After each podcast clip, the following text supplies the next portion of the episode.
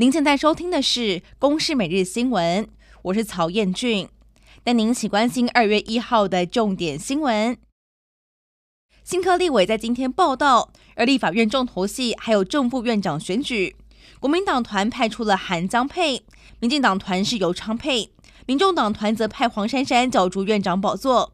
上午进行了院长选举，蓝绿白三党都是有技术性亮票，防止跑票。院长第一轮选举出炉。韩国瑜五十四票，游锡堃五十一票，黄珊珊七票。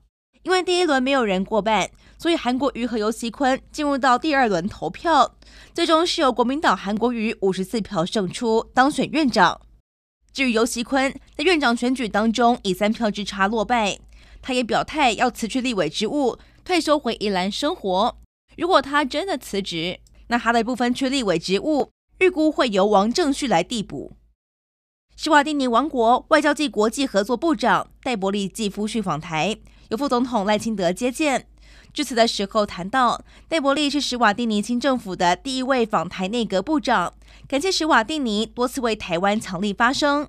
戴伯利也祝贺赖清德当选总统，史瓦蒂尼不会缺席五二零总统就职典礼，彰显台史关系紧密。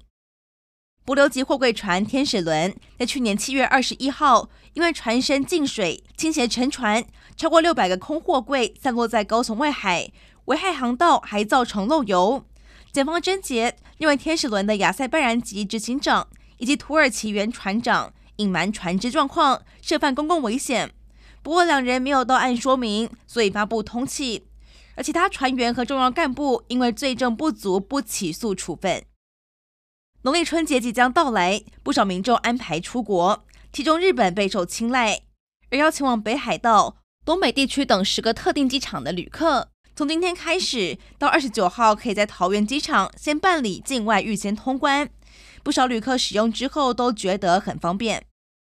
中国的短影音平台抖音，它的国际版 TikTok 正推动耗资十五亿美元的重组方案“德州计划”，用意是要保护美国消费者个资。